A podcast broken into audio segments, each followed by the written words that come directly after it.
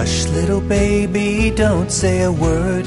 Papa's going to buy you a mockingbird. If that mockingbird won't sing, Papa's going to buy you a diamond ring.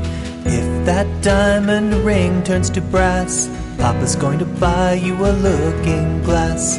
If that looking glass gets broke, Papa's going to buy you a billy goat.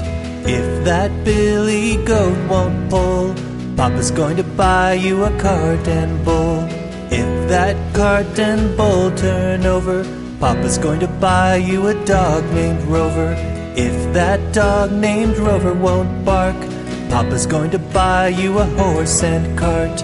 If that horse and cart fall down, you'll still be the sweetest little baby in town.